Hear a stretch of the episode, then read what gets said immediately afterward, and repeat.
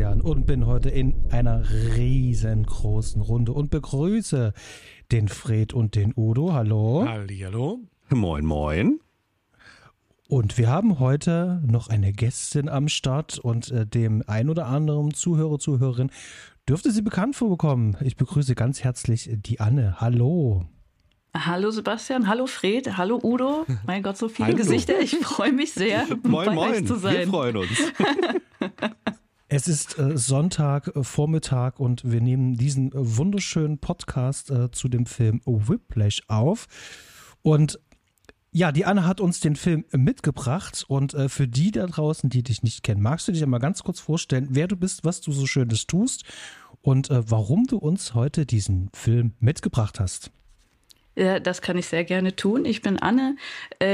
Podcast-technisch kennt man mich vielleicht von Bullets und Fists, wo wir alle zwei Wochen über Actionfilme sprechen. Da bin ich immer mit dem Tom Burgers unterwegs, der auch im CET spricht. Ansonsten ähm, stehe ich auf der Bühne. Äh, ich spiele Improvisationstheater seit zwölf Jahren und ähm, liebe es sehr. Und äh, ansonsten äh, dieser Film, ja, dieser Film. Äh, zunächst, ähm, da wir ja nur über Actionfilme sprechen bei Bullets und Fists, war es mir ganz wichtig, einen Film zu besprechen, der nichts mit Action zu tun hat oder zumindest nicht äh, im großen Sinne. Ähm, und dann habe ich überlegt, okay, welcher Film hat mir so in den letzten zehn Jahren äh, hat mich beeindruckt. Und äh, da kam dieser Film mir wieder in den Kopf, den ich tatsächlich damals gesehen habe, ähm, so 2015, 16, so, also um die Zeit, wo er rauskam. Ähm, und dann nicht mehr, ähm, was ich mit sehr vielen Filmen tue. Also ich habe sehr, sehr viele Filme einmal gesehen und das war's. Ähm, und ich weiß noch, dass der mich damals sehr, sehr bewegt hat.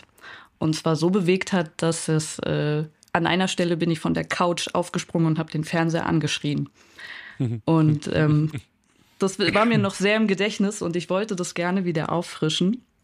Ähm, und dachte mir, dass ihr dafür eine coole Crew wärt, äh, darüber zu sprechen, weil wie ich dann erfahren habe, seid ihr alle Musiker. und äh, das fand ich, äh, ist doch ganz passend. Ja.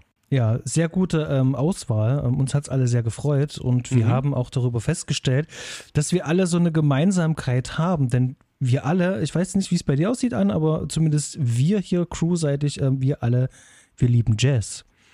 Mhm. Wie ist es bei dir, Anne?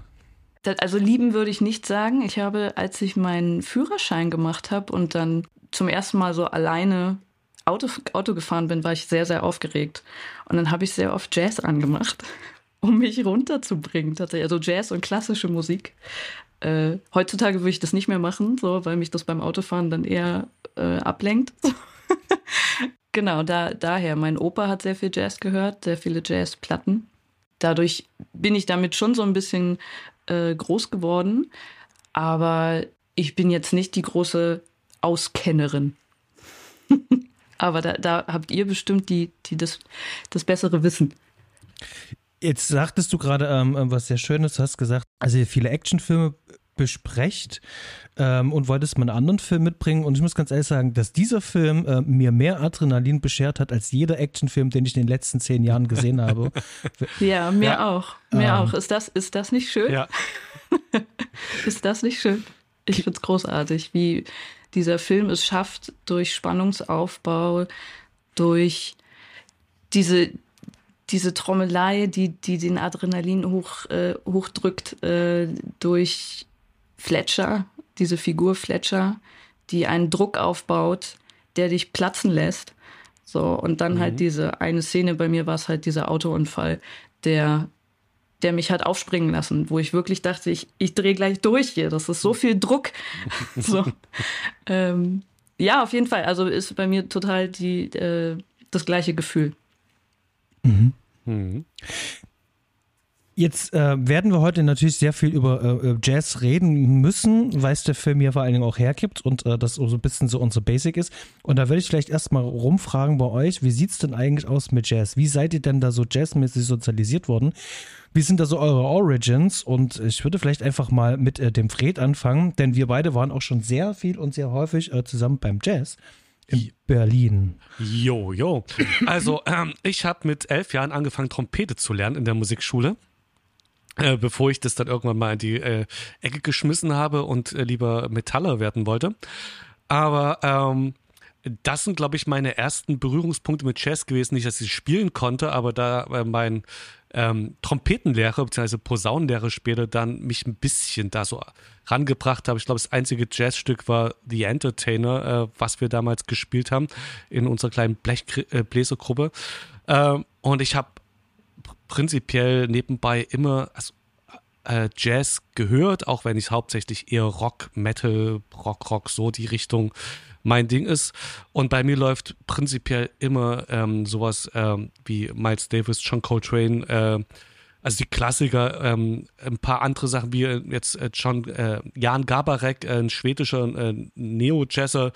Ähm, sowas ähm, läuft immer mit äh, zwischen The Ocean und Opeth und äh, äh, Bloodbath und so weiter, kommt halt immer mal auch eine, eine Jazzplatte zwischendurch. Ähm, und in Berlin selbst ist das Jazzangebot recht groß, sodass ich regelmäßig mehrfach im Jahr bei Jazz Jam Sessions bin. Ähm, zum Zuhören, nicht zum äh, Spielen. das kann ich nicht, aber ähm, wir haben da ein paar regelmäßige Sessions hier, wo man die Auswahl hat. Und da habe ich den Basti auch schon mal hin und wieder mit hingeschleppt. Und ähm, ja, das ist meine hauptsächliche, äh, mein Kontakt zum Jazz. Ist aber nicht so, dass ich einen wahnsinnig großen Wissenskatalog habe, sondern dass ich es einfach gern höre und immer so ein bisschen rein sneake. Cool, ich, ich reiche das Mikro mal an Udo weiter. Oh ja, äh, ich glaube, ich, glaub, ich habe die Story schon mal häufiger ausgepackt, von daher versuche ich es in Kurzform. Ähm, in der Zeit, in der ich in Wiesbaden studiert habe früher, da habe ich auch nebenbei in einem Theater gejobbt. Das war das Talhaus-Theater. Und das, äh, da gab es auch so Impro-Theatergeschichten und auch den ein oder anderen Kabarettisten und so ein bisschen Kleinkunst, wie man es nennt ähm, aber auch wahnsinnig viel Jazz. Und ich hatte vorher schon den ein oder anderen Berührungspunkt, aber da ist wirklich die Liebe gewachsen. Ne? Dann, ich hatte ganz oft das Vergnügen, dass ich den Jungs und Mädels da wirklich einfach nur Licht und Ton einrichten musste und konnte mich dann mit dem Rotwein ins Publikum setzen und wurde da mhm. beschallt mit den feinsten Sachen, wirklich von, von tollen äh, Kombos aus der Ecke über auch wirklich tolle Sachen ähm, aus deutschlandweit und, und auch weltweit teilweise. Also wirklich einfach sehr feine sehr feine Dinge von Free Jazz äh, über auch bluesige Sachen äh, zu ganz abgefahrenen Experimenten mit irgendwie Elektro und Jazz Gedöns und so. Und also da ist die Liebe wirklich sehr, sehr äh, groß geworden. Und da habe ich auch angefangen, mich irgendwie weiter da rein zu sneaken und reinzuhören und habe entdeckt, was es da für wundervolle Sachen gibt und irgendwie auch in Kombination dann mit Filmmusik halt wirklich auch äh, Genres für mich gefunden, die ich, die ich wahnsinnig oft höre und sehr, sehr liebe. Also gerade Exotica ist bei mir so ein, so ein Ding, da stehe ich vollkommen drauf, ähm, was halt sehr filmmusiklastig ist und auch sehr äh, an, an Filmbilder denken lässt. Und äh, ja, höre mich auch durch ganz viele Dinge, wie der Fred das auch gesagt hat, ähm, von Klassikern bis, bis Nischenzeugs. Ähm, bin, bin da keiner mit einer Plattensammlung, wo, wo ich auch jeden Titel gleich aus dem Stegreif nennen könnte. Aber ich höre es halt einfach gern. Und da kommt auch immer mal wieder ein neues Album um die Ecke, was mich dann irgendwie wochenlang beschäftigt. Und äh, ja, das, das, ich mag das einfach. Es ist ein tolles, tolles, mhm. vielfältiges Genre, was irgendwie auch bereichert und in vielen Lebenslagen passt. Ähm, wie sieht es bei dir aus, Anne? Äh, also wie gesagt, äh, durch meinen Opa viel, der mhm. halt äh, einfach Platten aufgelegt hat äh, bei sich zu Hause. Ähm, und ansonsten bin ich mehr der Bluesmensch, mhm. muss ich gestehen. Uh. also ähm, mein Mann hat mich da so ein bisschen rangeführt, als wir uns kennengelernt haben. Ich habe früher äh, mehr so, äh, also schon Rock äh, viel gehört, ähm, aber in die Richtung so Limp Bizkit und so ein Kram. Und er hat mich dann mehr in diese, in diese Altrock-Schiene, also Led Zeppelin, mhm. Jimi Hendrix, ähm, The Doors, Janis Joplin, also so die, die 60er, mhm. ähm, hat mich da sehr mit infiziert und sehr mit angesteckt. Also da steckt so, so sehr meine Liebe drin. Und dann halt, das ist ja alles so Blues, auf dem Blues aufgebaut. Genau, und, und Jazz würde ich sagen, ab und zu kann ich mir äh, Jazz mal geben, aber es ist nicht so, dass ich jetzt so, boah, und jetzt eine Jazzplatte. so, ähm, genau, aber, aber ich kann das auch gut mal auflegen, damit mich das so irgendwie in so, ein, in so eine Stimmung bringt, würde ich sagen. So, so ein, mhm. jetzt mal durchatmen. verstehe. Jazz ist ja auch sehr, sehr, sehr, sehr äh, weitläufig. Also das ist ja, ja kein, kein ähm, nicht nur ein Genre, sondern es sind viele äh, Subgenres, die unterschiedlicher gar nicht sein können. Und mhm. ähm, Udo hatte mich auch im Vorfeld schon gefragt, wie sieht's denn eigentlich bei dir aus, du und der Jazz? Und ich habe gesagt, wenn ich in meinem Leben nicht Metal-Schlagzeuger geworden wäre, ich wäre sehr wahrscheinlich Jazz-Schlagzeuger geworden. Aber bei mir hat es eben halt nur für äh, Metal und Rock gereicht. Also der Film legt es einem ja auch nahe, wenn es für Jazz nicht reicht, dann wirst du eben halt ein Rockmusiker. Mhm. mhm. Und ähm, mich hat die Musik halt damals als, als junger Mensch natürlich viel mehr gecatcht. Ähm, und ich komme aus einem klassischen Haushalt. Bei uns wurde sehr viel Klassik gehört und ich habe sehr viel Filmmusik gehört. Und den Jazz habe ich mir selber so ein bisschen erarbeitet. Und tatsächlich war es Dave Brubeck. Take Five. Das war mein Starting Point. genau. Und von da, von da fing eigentlich alles an und habe mir das selber so ein bisschen erarbeitet. Und ja, also ich kann mal eine kleine Playlist fertig machen. Die äh, haue ich in die Shownotes runter, dass ihr einfach mal ein bisschen so seht, was wir hier so für ein Background haben, was jeder so ein bisschen mitbringt, wo wir denken, oh, so, ja. das sind so gute äh, Go-To-Starting Points für Jazz oder auch ja. Fortgeschrittene. Und ähm, ja, würde vielleicht einfach mal ähm, ganz kurz mit euch äh, umschwenken, nämlich zu den Dingen, die wir schnell abhandeln müssen, nämlich die Hard Facts, damit wir nämlich auch in unser Gespräch einsteigen können. Und wir fangen am besten einfach mal an. Und zwar ich fange am besten gleich mal an. Denn wir besprechen heute den Film Whiplash, der auch im Deutschen unter diesem Titel rauskam, Whiplash.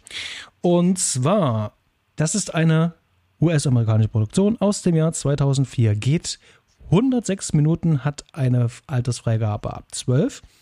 Und Regie führte hier der schon bereits erwähnte Damien Giselle. Und äh, das Ganze äh, beruht tatsächlich so ein bisschen ähm, auf so seiner eigenen Biografie, diese mhm. ganze Geschichte.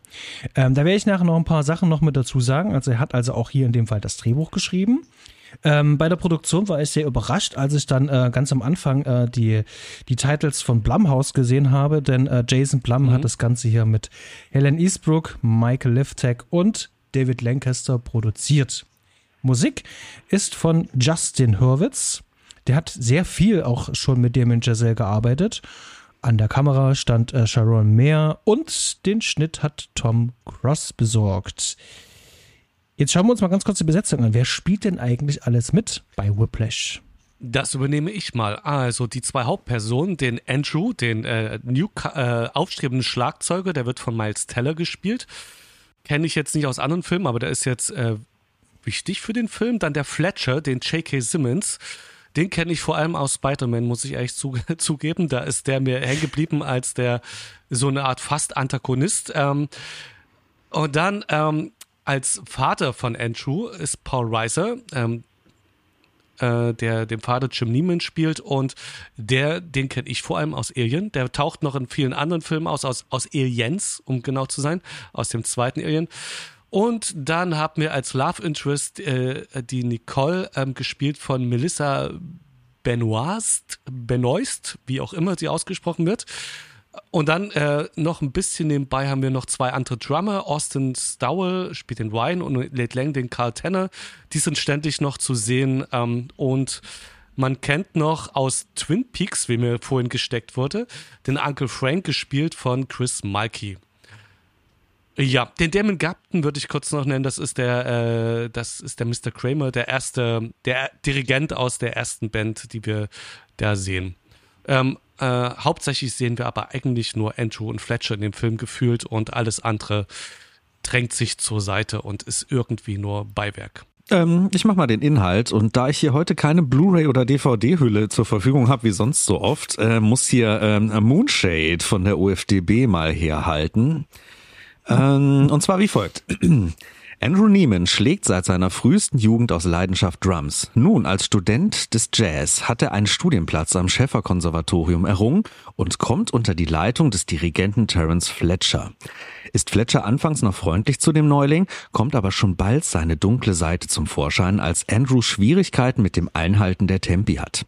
Fletcher wird beleidigend handgreiflich und macht ihn vor der Band nieder. Für Andrew ist das jedoch nur mehr Ansporn zu üben. Er vernachlässigt alles Übrige, trennt sich sogar von seiner Freundin und ist auch sonst bereit, alles zu tun, um Chefdrummer zu werden. Das gespannte Verhältnis zwischen den Männern führt beinahe zur Katastrophe. Punkt, Punkt, Punkt. Das ist eine sehr merkwürdige Zusammenfassung. ja. Ja, aber es also. Sie gibt so halb den Plot wieder und dann aber doch wieder nee, nicht. Das ist ein guter Teaser, könnte man sagen. Oder naja, ein Teaser. Sagen wir ein Teaser. Ja, aber irgendwie ähm, inhaltlich dann aber auch ähm, äh, bisschen falsch. Aber äh, darüber können wir vielleicht gleich noch reden. Mm, Ich hatte ja schon gesagt, äh, ich würde ganz gerne vielleicht noch ein bisschen was zum Background zum Film sagen, denn wie schon sagte, der Damien Giselle, der ist ja selber Schlagzeuger, war ja auch am Jazzkonservatorium und hat aber im Studium selber gemerkt, ähm, für ihn reicht's wahrscheinlich nur für Rockmusik. Ähm, ist wohl doch nicht so seins und äh, ist seiner ähm, großen Kindheits- und Jugendtraum nachgegangen, Regisseur zu werden. Und was macht man, ähm, wenn man ähm, sonst keine Themen hat über das, was man am besten kennt, halt schreiben. Und das hat er getan und hat hier das äh, Drehbuch verfasst dafür. Und das lag sehr lange auf der sogenannten Blacklist. Also das sind die Drehbücher, die sind super heiß, aber noch nicht verfilmt. Und äh, damit man das verfilmen konnte, hat man sich gedacht, okay, ähm, wir müssen das Ganze ein bisschen promoten, haben wir beim Sundance Film Festival mal kurz angeklopft und gesagt, ey Leute, wie sieht denn das aus? Und gesagt, ja, macht doch einfach mal einen Kurzfilm, dann zeigen wir den und dann findet ihr hier Geldgeber für den Hauptfilm. Und ähm, so sind auch schon Teile der Crew zusammengekommen, unter anderem auch schon ähm, J.K. Simmons. Und dann haben die den Kurzfilm gedreht. Da hat Miles Teller noch nicht mitgespielt. Da hat die Rolle jemand anderes bekommen, da Miles Teller verhindert war. Und ähm, ja, natürlich hat dieser Film dann auch gewonnen. Und ähm, daraufhin gab es dann ganz viel Förderer und Geld, um diesen Film zu realisieren. Und äh, das Beachtliche für mich ist, nachdem ich den Film gesehen habe, ähm, die haben das in 19 Tagen gedreht. Äh, Das finde ich schon ganz schön krass. Also, das ist eine ganz schön äh, beachtliche Leistung, in 19 Tagen so ein Ding zu drehen. Das möchte nicht wissen, wie lang die Tage gewesen sind. Genau, so viel zum Hintergrund. ähm, der Udo hat schon was. Ah, Dass da gerade Jason Blum um die Ecke kommt, um das Ding hier mitzuproduzieren, das ist mir, es ist mir ein verdammtes Rätsel. Also äh, ich wollte ja schon immer mal einen Blumhaus-Streifen besprechen, aber dass es jetzt ausgerechnet dieser Blumhaus-Streifen ist, das ist ein bisschen witzig. Äh, ich wollte noch sagen zu den, zu den Drehzeiten. Ich hatte ein Interview gesehen mit Miles Teller, der die äh, Arbeitsweise von Damien Chazelle sehr gelobt hat, dass er auch sehr effektiv dreht. Also dass, dass Szenen auch dann manchmal nur zweimal gedreht wurden und dann hieß es ja, nächster Shot. Und das ihn verwirrt hat, so, also entweder weiß Damien Chazelle genau, was er will und wir liefern ab, oder wir drehen hier zu wenig. Fred wollte auch noch was dazu sagen. Ich, ja, ja ähm, ich habe da ein paar Sachen noch ähm, zur Entstehung. Ähm, und zwar einmal, was vielleicht, glaube ich, ganz wichtig ist, um nachher das zu beurteilen, ist, dass ähm, äh, also der Giselle hat wirklich in, im, im sehr hohen Niveau am Princeton College Drums gespielt und sein ähm, äh, die, die Sache zwischen, also das Verhältnis zwischen Fletcher und Andrew ist das, was seine Erfahrung war. Und da hat er wohl zehn Jahre lang extrem noch hinterher unter Depression und so weiter gelitten und hat wirklich das aufarbeiten wollen im Drehbuch. Also es ist jetzt nicht nur, dass der Schlagzeuger war, sondern es ist wirklich auch diese, diese ähm, ähm, abusive, diese missbräuchliche, demütigende ähm, Art, äh, ähm, äh, sie Schüler zu behandeln oder die, die Musiker, ist genau seine Erfahrung gewesen. Ähm, und äh, zu, zu 19, äh, und er hatte dann, ähm, der Damien Chazelle hatte von Anfang an, noch vor dem Kurzfilm, hatte der ähm, J.K. Simmons und auch Miles Teller tatsächlich als Wunschbesetzung. Miles Teller konnte für den Kurzfilm nicht. Und die 19 Drehtage sind es dann deswegen geworden, weil der halt zum zweiten, also ein Jahr später zum Sundance Filmfestival fertig sein wollte. Aber Miles Teller konnte erst irgendwie äh, ganz kurz äh, vor dem Veröffentlichen, also bevor der Film fertig sein musste. Und deswegen mussten die da fertig werden. Und er hatte wohl irgendwie, Giselle hatte haufenweise Storyboards gezeichnet und wusste ganz genau, ähm, wie alles zu funktionieren hatte. Und äh, was ich noch ziemlich cool fand, Jason Reitman hat mir vorhin gar nicht gesagt, eine Produktion, der ähm, Ghostbuster-Regisseur äh, Sohn, ähm, und der hat ja, glaube ich, auch den letzten Ghostbusters gedreht und den kennt man auch so, der hat ähm, der hat das wohl angeleiert. Der ist auf das Drehbuch von Giselle gestoßen und hat ihn dazu gebracht, einen Kurzfilm zu machen und hat, glaube ich, auch diesen Plum dazu geholt. Sowieso stelle ich immer wieder fest, dass, dass wenn Leute so ihre autobiografischen Stoffe verarbeiten, dass das meist die geilsten Geschichten sind. Das ist ganz häufig so. Mhm. Also gerade, man merkt das oft in Coming-of-Age-Dingen, dass da so viel verarbeitet wird aus der eigenen Vergangenheit und so viel auch von Ja. Menschen, die den Leuten dann über die Füße gelaufen sind, das ist einfach mit so viel Leben gefüllt. Und das spürt man hier eben auch, ähm, weil man, weil man hier so sehr mit äh, mit der Hauptfigur mitfiebert und mitfiebern muss, so sehr, so sehr an die Kandare genommen wird, dass man da wirklich äh, Puls kriegt, ganz, ganz oft Puls kriegt. Äh, und das und äh, wie eine wie eine Tour de Force da durchgeschliffen wird, finde ich, äh, spürt man ja. hier total, dass er da Dinge verarbeitet hat. Ja, zum äh, Drehbuch ähm, wurde auch gesagt, dass das 95 Prozent genauso geschrieben äh, ist, wie es gespielt wurde. Mhm. J.K. Simmons hat eine einzige Line improvisiert, obwohl ich beim Zugucken hatte ich das Gefühl, der haut das doch einfach ja. so raus, oder? Also ja. das, was der den, den Schülern an den Kopf knallt, das kommt so spontan mit so viel Energie, dass ich dachte, das ist doch einfach so rausgeblurtet. Aber äh, nein, es stand wirklich, es ist ein einziger Satz, den er improvisiert hat, wo er ihn äh, self-righteous prick, little prick nennt. Ähm, ja, das, das finde ich wahnsinnig präzise auch vom, vom Writing her. Und ich will nicht mhm. wissen, wie viele dieser Sätze auch auf der Realität basieren. Ja, ja, ja das stimmt. Oh.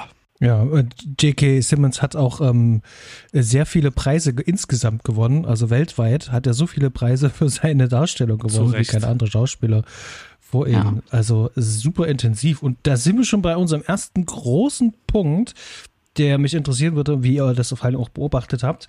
Nämlich, wie authentisch ist denn eigentlich dieser Film? Und wie war das denn für euch? Fangen wir doch gleich mal mit dir an, Anne. Ich liebe es ja, wenn ein Film, wenn er anfängt, äh, dir eigentlich schon alles erzählt, was, was in den nächsten mhm. anderthalb Stunden passieren wird, ja. Und das, das passiert schon vor dem ersten Frame, den wir überhaupt sehen. Nämlich schon in dem, in dem Titel. Du siehst ein sehr schnörkelloses Whiplash und ein, äh, eine Trommelsequenz, die lauter und intensiver wird. Und genau das ist das, was wir die nächsten anderthalb Stunden sehen nämlich einen sehr schnörkellosen Film, äh, der nicht groß mit Pizzazz und und und äh, ne, also jetzt gerade wenn man vergleicht mit La La Land oder äh, ganz aktuell Babylon, ähm, der sehr aufgeladen ist und oh, dir, dir knallen die Augen raus.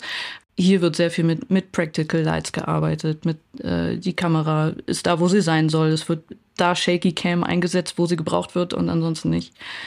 Und du hast halt dieses intensive Gefühl, was bis zum Ende hin immer steigt, steigt, steigt, was in mir das Gleiche ausgelöst hat. Insofern habe ich den Film als sehr authentisch wahrgenommen, mhm. weil ich mitfühlen konnte. Von Anfang an, der erste Auftritt von J.K. Simmons ist schon so, so ein Darth Vader-Moment, so, ja. dass er, er wird sofort so inszeniert als, ah, du, du weißt, wer ich bin.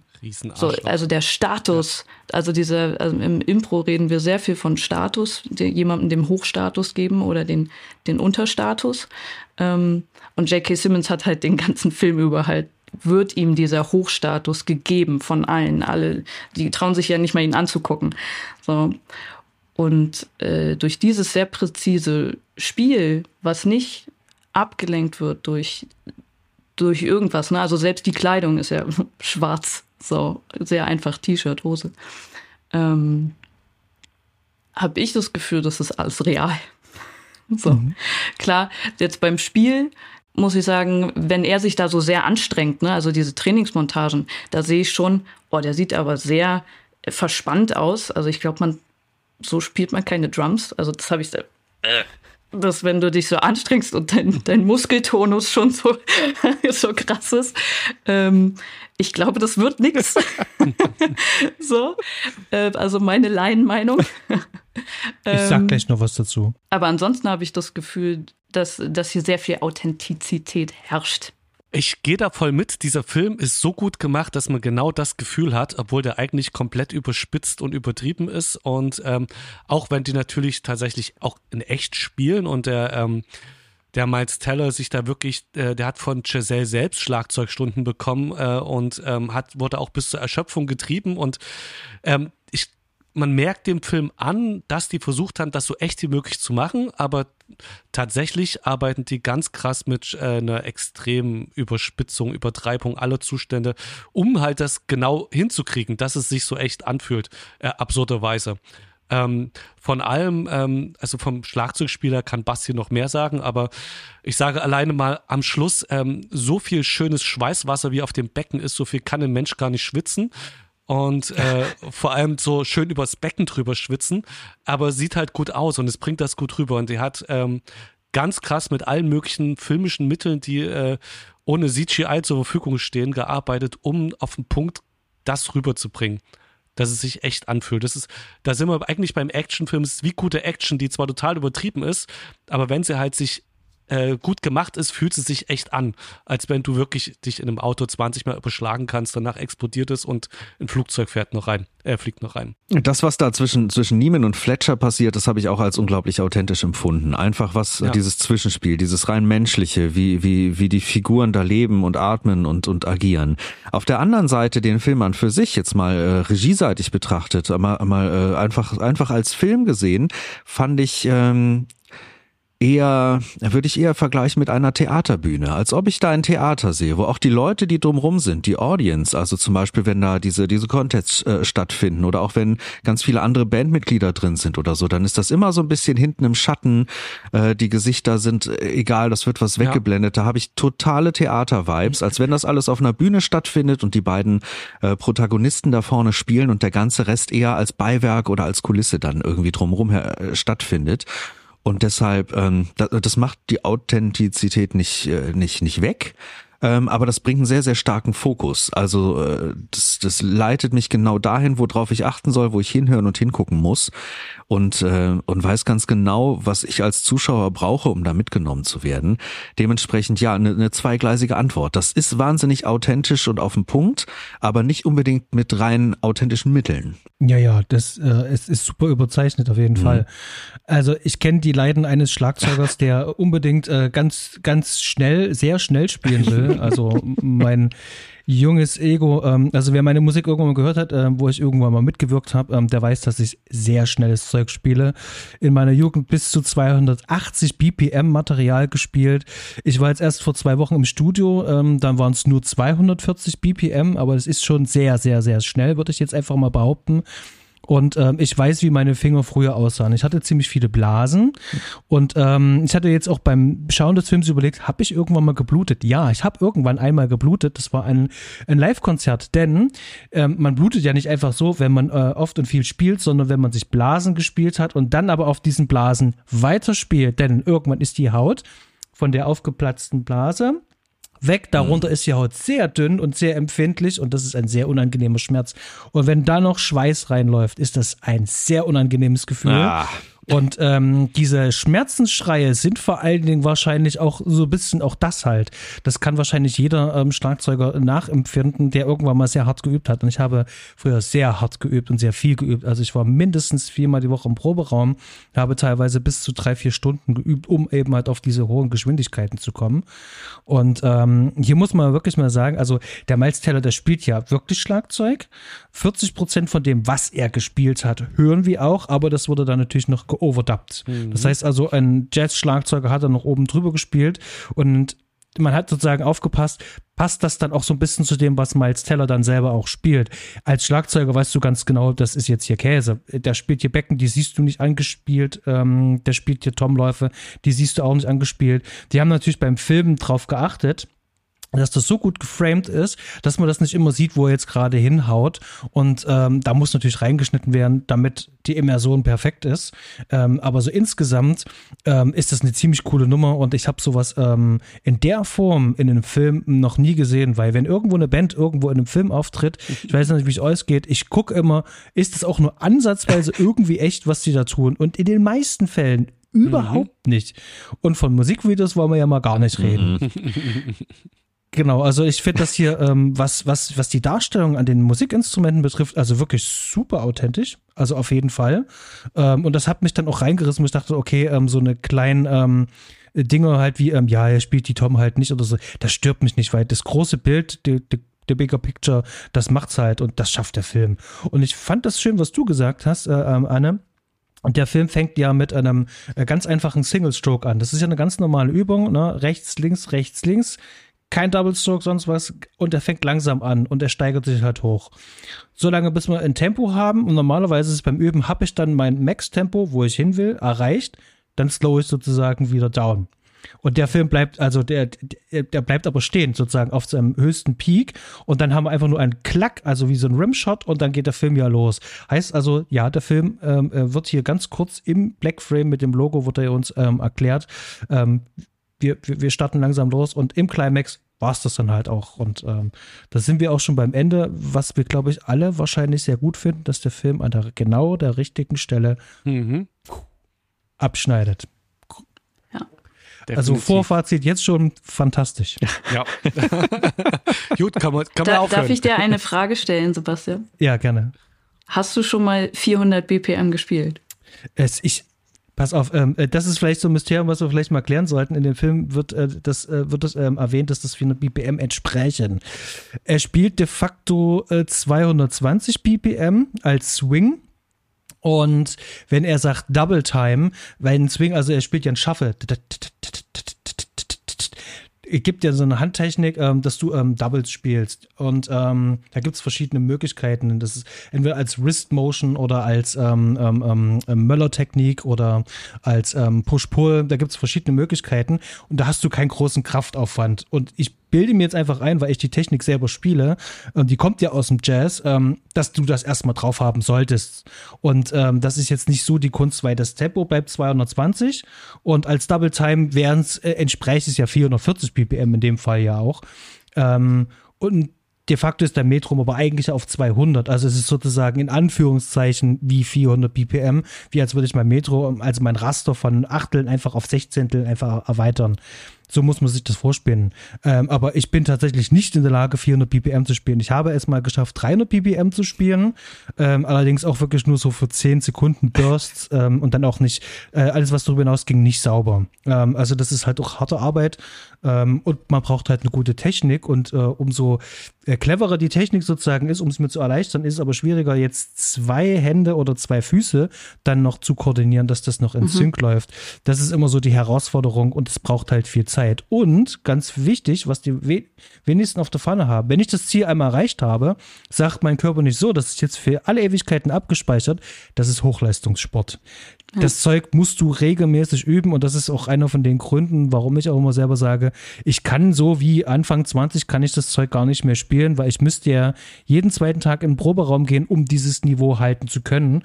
Und da habe ich auch keine Zeit, keine Lust und gar keinen Antrieb dafür. Und ähm, ja, und das ist das, was, was der Film gut zeigt, dass der eben kein Musikfilm aller wir stehen cool auf der Bühne ist und äh, finden uns als Band zusammen, sondern der zeigt halt den sportlichen Aspekt, diesen Leistungsaspekt, der halt, wenn du am obersten Ende mitspielen möchtest und Fletcher möchte ja der Beste der Besten sein, äh, international, da musst du halt Leistungssport machen und schwitzen.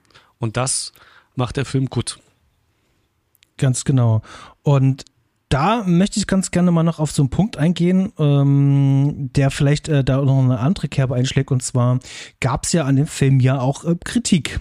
Ähm, weil Musik ist ja gut, die Darsteller sind toll, das, das, das, es wurde überall so gut aufgenommen, aber die Darstellung, ähm, wie die wie dieser Jazzlehrer hier auftritt, äh, wie sozusagen Jazz hier vermittelt wird, das wurde von vielen Jazzmusikern sehr, sehr, sehr stark angekreidet.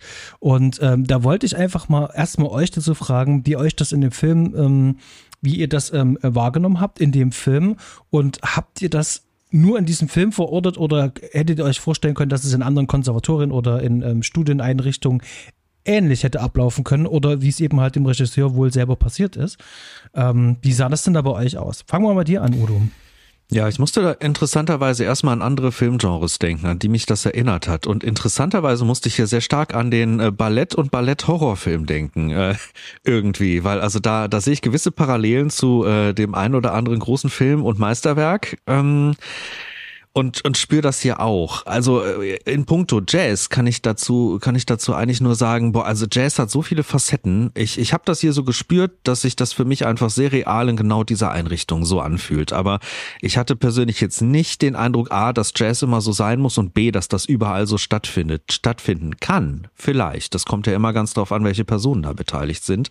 Aber das hier kommt mir schon sehr spezifisch vor und wie ein sehr spezifischer Einzelfall, weil Fletcher wird ja hier sehr klar mit einem Background gezeichnet. Der ist selber nicht der Hammermusiker und der wollte eigentlich gerne äh, groß, groß rauskommen, groß hinaus, was, was Besonderes sein. Er möchte irgendwas Besonderes hinterlassen und versucht das eben über diese Schiene, was man sonst eigentlich eher kennt von Eltern, die das mit ihren Kindern versuchen, ne? So diese amerikanischen Geschichten, wo irgendwie äh, äh Mütter ihre, ihre, ihre Töchter auf irgendwelche Modelbewerbe, äh, Wettbewerbe zwingen und solche Sachen.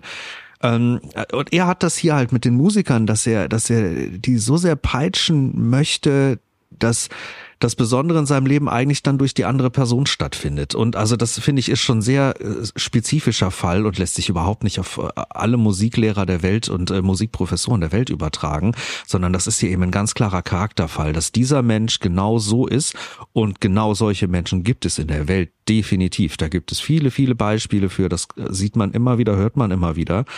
Und ähm, das finde ich hier schon enorm gut porträtiert. Von daher, ich kann die Kritik nicht ganz nachvollziehen. Also es gibt ja auch ein bisschen die Kritik, dass äh, Jazz hier ein bisschen einseitig gezeigt wird. Natürlich ist Jazz nicht immer alles arrangiert und von Noten und äh, so ein Ensemble und so weiter. Ähm, da gibt's sehr, sehr unterschiedliche Herangehensweisen und jede Jazz-Combo, das ist wie jede andere Band auch, macht das natürlich anders. Ähm, ich finde, das ist ja einfach eine Facette und die äh, finde ich gar nicht diskussionswürdig, denn das ist ja alles was, was genauso in der Welt, was es gibt. Sehr greifbar, sehr nahbar und dennoch ähm, gibt's natürlich auch die ganzen anderen Facetten. Also den, den Angriff kann ich da nur, äh, nee, kann ich eigentlich nicht ganz nachvollziehen, muss ich sagen. Hm? Äh, ja, ich habe das auch als äh, jetzt den Spezial-Einzelfall innerhalb ähm, dieser Musikschule gesehen, aber im Großen und Ganzen, äh, wir erzählen euch mal was über toxische Lehrer-Schüler-Beziehungen oder über toxische äh, Beziehungen im Allgemeinen. Also es wird ja auch mitunter als Love Story zwischen den beiden äh, ja. beschrieben, ne? Oder als als Thriller oder als Sportfilm. Ne? Also es, es hat so viele, so viel da drin. Ähm, Insofern kann ich es universell sehen, aber nicht universell auf alle Jazzlehrer dieser Welt, sondern alle Menschen, die ihre Macht dazu ausnutzen, äh, anderen weh zu tun, aber in dem verqueren, in der verqueren Denke, ich tue ihnen ja damit was Gutes, denn ich, ich will ja was Gutes mhm. damit erreichen. Ja. Genau. Also da, also die, für mich ist diese große Frage, die über diesen Film ähm, steht, ist, äh, heiligt der Zweck die Mittel? Mhm. So, und das ist genau auch das, was, was am Ende dann, äh, Damien Chazelle hat das in einem Interview gesagt, er wollte ein äh, The Saddest Happy Ending erschaffen, mhm. das es gibt. Natürlich fühlst du dich komplett berauscht am Ende und denkst so, yes, er hat es ihm gezeigt. Und gleichzeitig hast du diesen Blickaustausch und die beiden lächeln. Und du denkst so, oh fuck, aber eigentlich hat Fletcher genau das erreicht, was er wollte mit seinen mhm. Scheißmethoden. Ähm, und genau diesen Zwiespalt und dieses Dilemma ist das, was Giselle ähm, zeigen wollte. Und das macht es, glaube ich, auch so echt weil du kannst, also ich kann nicht 100% glücklich sein am Ende, auch wenn ich so da sitze. Oh, es war gerade ein geiles Erlebnis, aber irgendwie muss ich drüber nachdenken, dass ich kann mich doch jetzt eigentlich nicht freuen darüber. Aber richtig bittersüß. Ja, hast du mhm. völlig recht. Ja. Habe ich genauso empfunden. Unglaublich stark, unglaublich starker Schlusspunkt. Und es hinterlässt einen mit so viel Rausch, genauso wie mit so vielen Fragen und auch so viel Wut im Bauch. Also gerade diese, ja. diese letzte Szene, also es gibt viele Szenen, die hier unfassbare Wut in meinem Bauch gemacht haben die am Ende ist eine davon, war einfach, also dieser, dieser Fletcher, wenn man, wenn man kriegt Aggressionen einfach nur, nur durch die Blicke, nur durch das, was er tut und wie er ist und ah, das schaffen nicht viele Filmfiguren bei mir wirklich auch so eine, so eine körperliche Wut auszulösen. Ich war richtig unter Anspannung und habe gezittert. Ich wollte ihm am liebsten eine reinhauen. Tja. Ja, ja, total. Bin ich bei dir. Basti, wann hattest du die, die härteste Wut auf den Fletcher? In welcher Szene ging es dir am, am krassesten so? Also eigentlich schon die ganze Zeit mit seiner äh, Präsenz, äh, wenn er schon reinkommt. Diese ganze Art, die der an den Tag mhm. legt. Mhm. Also ich wäre äh, wirklich aufgestanden. Mhm. Also ich auch als Junge, äh, als mein alter Ego, jung, wäre aufgestanden wäre der mir irgendwann übergriffig gekommen, ich hätte wahrscheinlich selber was nach ihm geworfen.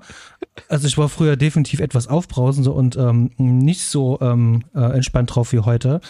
Ähm, ganz besonders, wenn man sowieso schon genügend Ehrgeiz hat. Und hier sind wir vielleicht an so einem ganz wichtigen Punkt, weil ich habe mir so gedacht, so ich brauche nicht so einen Lehrer, denn äh, er sagt in dem Film was ganz Wichtiges. Er sagt nämlich, ähm, das Schlimmste, was dir jemand sagen kann, ist Good Job. Mhm. Ähm, und wenn jemand zum Beispiel gar nicht reagiert, es gibt ja so eine Situation, wo das Publikum erstmal gar nicht klatscht und dann klatschen die so ganz zögerlich und so. Diese ganzen ähm, Rückmeldungen, die du bekommst, entweder von anderen Mitmusikern, vom Publikum oder sonst irgendwas, die machen was mit dir. Und wenn du genügend Ehrgeiz hast, wenn du ähm, gute Ziele hast, hochgesteckte Ziele, mein Gü meine Güte, der Typ, der guckt sich Buddy Rich Videos an. Der ähm, guckt die Videos sich an und schreibt die sich auf und notiert die sich aus. Das heißt also, der hat hochgesteckte Ziele. Mhm. Schon alleine das im Kopf reicht eigentlich schon fast aus, äh, um wirklich ganz nach oben hinzukommen. Da brauchst du sozusagen nur jemanden als ähm, Mentor, der dir wirklich so ein paar Tipps gibt, der dir äh, gerade in der Kommunikation mithilft. Und Jazz ist eine Kommunikationsform. Das ist eine Sprache. Und was der Film hier uns hier zeigt, ist ja, dass hier eigentlich gar nicht gesprochen wird, sondern dass du hier einen Autokraten hast, der hier einfach sagt, pass auf, ich drück euch hier rein, ich prüge euch die Scheiße aus dem Leib, wenn ihr das nicht hinbekommt. Das ist hier, ähm, das ist ja wirklich wie in der Kaserne. Und mhm. das ist scheiße, weil das ist ja das Gegenteil eigentlich von Jazz. Also er ist sozusagen die, die, die Antithese zum Jazz, wenn du es so willst. Weil Jazz ist ja, wir, wir, wir waren ja alle irgendwann bei so einer äh, Jam-Session, die unterhalten sich dort mit ihren Instrumenten da kommt die Magic. Und ähm, ich habe das hier in dem Film so verstanden, dieses Konservatorium, da wo die hier sind, da werden sozusagen die Profimusiker ausgebildet, die jederzeit irgendwo einsetzbar sind äh, und sozusagen ab Takt 73 sofort anfangen mit losspielen können. Die werden sozusagen gedrillt ähm, für die kommerzielle ähm, ähm, Nutzung zum Beispiel, wie zum Beispiel in einem großen Orchester, Big Band etc. pp, wo du eben halt nur funktionieren musst, aber eben halt auch gar nicht mehr kommunizieren musst. Und ich glaube, da kommt auch so ein bisschen auch die Kritik halt auch her, weil ja halt so vielseitig ist und ähm, ja, natürlich, äh, der Jackie Simmons, der macht das trotzdem gut. Es ist äh, zum einen, ähm, ich denke, da dachte mir so, was für ein Arsch. Und im nächsten Moment will ich halt ihm einfach nur dabei zuschauen, wie er das halt einfach nur macht. Und diese Dynamik mit, mit Miles Teller, der da halt auch voll drauf eingeht. Also mhm. das ähm, ganz mega. Äh, Fred, wie, mhm. wie war es bei dir? Ähm, genau, das ist eigentlich die, das, was den ganzen Film so richtig ausmacht. Die Spannung, äh, diese Wut, die entsteht bei, äh, wenn man das Ausbildungsverhältnis sieht und die Frage, ähm, wenn es darum geht, über sich selbst hinauszuwachsen ähm, und über das, was in einem halt drinsteckt, weil du gesagt hast, in dem steckt da schon was drin, aber J.K. Simmons, A.K. Fletcher, sieht da, dass es eben noch weitergehen muss. Wie kannst du das pädagogisch umsetzen? Also brauchst du vielleicht sogar, äh, wenn das so, wenn du auf das Niveau sportlich gesehen ähm, kommen möchtest und nicht jazzig, also wenn man das Feeling zur Seite nimmt, brauchst du jemanden, der dich so triezt, der dich so zerstört, dein Willen so bricht. Ähm, ich musste bei dem Film ganz oft eher an Full Metal Jacket denken und an die Ausbildungsszene. Ähm, dass es eher äh, das, da auch, auch das, äh, das Gefühl aufkommt, dass da kein Musiker, der kommuniziert, wie du es schön gesagt hast, rangezogen wird, sondern eher ein Soldat, der eben sein, der sich selbst komplett vergisst und für die Sache ähm, bis ans Letzte geht. Und wenn, wenn das das Ziel sein soll, die Frage ist ja erstens, ist es überhaupt notwendig, um gute Musiker zu sein? Aber wenn das notwendig ist, dann stellt sich die Frage, geht das durch einen liebevollen, supportive ähm, ähm, äh, Erziehungsstil oder also das ist die Frage, die sich mir gestellt hat. Oder brauchst du, wie wenn du Soldaten ranziehst, die du zu äh, Drohnen machen möchtest, die einfach nur funktionieren, musst du die dann geistig so brechen? Ist das nicht vielleicht sogar die einzige Herangehensweise? Ähm, furchtbarer Gedanke. Äh, überhaupt nicht das, was ähm, mir entsprechen würde in meinen moralischen ähm, Prinzipien in, in den eigenen Erfahrungen, die vielleicht jeder von euch kennt, ist, dass an der Schule zum Beispiel, also ich hatte im Gymnasium auf jeden Fall einen Lehrer, der ähm, sehr damit Beleidigung gearbeitet hat und mit äh, Bloßstellung ähm, und ähm, Pseudo-Witzen auf Kosten einzelner Personen. Äh, das, äh, wo man selbst gern dann doch mal gelacht hat. Ich meine, als, keine Ahnung, als 13-Jähriger ist man erstmal von so einer halb coolen Person irgendwie doch überfordert, solange man eben nicht derjenige war, über den gelacht wurde. Der Unterschied an diesem Konservatorium ist, der Fletcher ist da freiwillig. Also wenn ich Grundschüler, also es gibt genug Lehrer, also scheinbar liegt diese Art zu erziehen über Machtmissbrauch und über Demütigung liegt offensichtlich in vielen Personen drin. Das erlebt man immer wieder mal. Das erlebe ich auch in der, Grundschu äh, in der Grundschule, dass das ähm, eingesetzt wird. Vielleicht nicht so systematisch, nicht so brutal, aber immer mal wieder. Äh, die Kinder können nichts dafür, aber der Fletcher will dahin. Ähm, der könnte auch gehen der könnte dann ans zweitbeste Konservatorium gehen oder und er bricht ja auch raus, indem er den verrät. Äh, das ist ein großes Dilemma, was ich gar nicht auflösen möchte, aber der Film am Ende zeigt mir eigentlich, die Rechnung ist aufgegangen.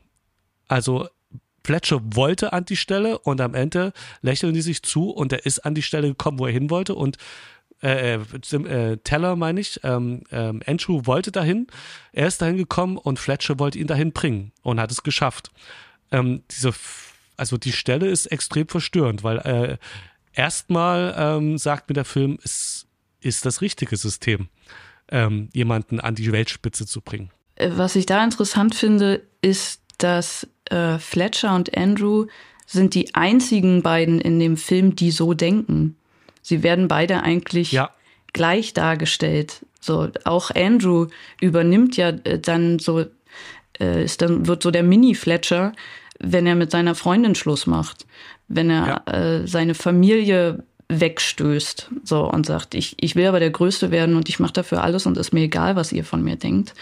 Ähm, das finde ich, finde ich eine spannende Dynamik, die hier dargestellt wird, weil äh, alle anderen scheint's ja, scheinen ja ähm, in dem in der Schaefer Konservatorium äh, existieren zu können, ohne sich dem so sehr hinzugeben, sage ich mal. Du siehst, mhm. also das finde ich auch wunderschön erzählt, äh, in ganz kleinen Szenen visuell, wie er so als Einzelgänger dargestellt wird. Ne? Er, er läuft an der Party vorbei, er steht schon an seinem äh, er sitzt schon an seinem äh, Drumset und alle anderen kommen so paarweise rein, ne? Und du merkst so, ah, okay, der, der zieht sich auch selber zurück. So, ja. Mhm. Ähm, ja, zum Beispiel ist da dieser andere Schlagzeuger, der explizit sagt, ähm, Ryan hieß er, glaube ich, so, sagt so, ach, der, der Fletcher, der macht doch, der, der, der macht bloß einen auf dicke Hose, also der, das ist doch gar nicht so schlimm, der zieht zurück, aber gleichzeitig siehst du auch bei den anderen Musikern, die nach unten gucken,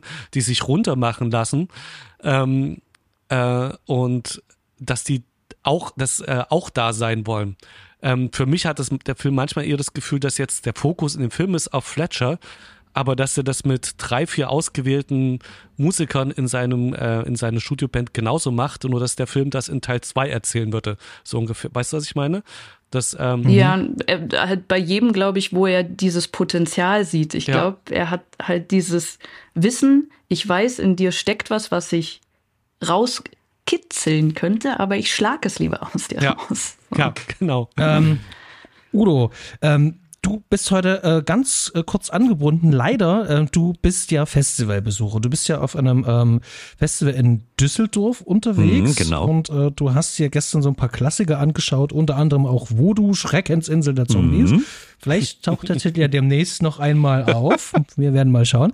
Ähm, ja, du wirst äh, äh, heute auch wieder dem Programm äh, beiwohnen und ähm, du hast ein bisschen begrenzt Zeit. Deswegen würde ich dir ähm, jetzt mal ganz kurz die Bühne räumen, denn du hast ja auch noch so ein paar Topics so auf dem Tablett und fragen, was hast du denn ähm, noch, was du heute besprechen möchtest? Ich würde eigentlich genau da anknüpfen, wo wir auch gerade thematisch waren, weil ich finde, das ist so wirklich äh, der, der Kern des Ganzen. Also einmal diese Thematik mit ähm, ähm, Heiligtier, der Zweck die Mittel und vor allem auch ähm, diese Beziehung zwischen den beiden. Ich finde, also die beschäftigt mich hier in diesem Film am am meisten, die Dynamik zwischen den beiden.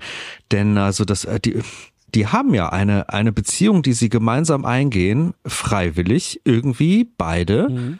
Ähm, äh, ich musste da schon an, an, an Sadomasochismus denken in irgendeiner Art und mhm. Weise, weil also der, der, der eine, der da wirklich durchpeitscht und der andere, der durchgepeitscht werden will, und, äh, und, und, und der eine zieht mal ein bisschen, der andere drückt mal ein bisschen und die Machtverhältnisse verschieben sich ab und zu, aber dennoch ist das Gefälle sehr, sehr klar, bis auf jetzt äh, den, den Schluss, wo man sich fragt, Sind die jetzt auf Augenhöhe? Sind sie jetzt nicht auf Augenhöhe? Und das frage ich mich halt auch wirklich, wenn ich aus diesem Film rausgeworfen werde. Was, was ist da jetzt gerade passiert? Weil also die Machtverhältnisse verschieben sich da nonverbal oder fast nonverbal innerhalb der letzten äh, rund zehn Minuten. Und mhm. ähm, ich kann aber nicht genau spüren, wohin. Das bleibt mir überlassen. Ich, ich kann da völlig drüber nachdenken und auch völlig frei mit mir meine Meinung bilden, weil der Film mich halt da offen rausschmeißt. Und ähm, und frag mich das, inwiefern da jetzt eine Augenhöhe stattfindet oder hat sich da die Beziehung quasi aufgelöst? Ist da der Lehrer nicht mehr der Lehrer? Ist der Schüler jetzt nicht mehr der Schüler? Ist er jetzt gerade zum Meister geworden? Kriegt er seine mhm. Engagements? Und ähm, und, und ich mag das Gefühl, dass ich das selbst für mich entscheiden kann und äh, das selber für mich äh, sehen kann. Ja, ne?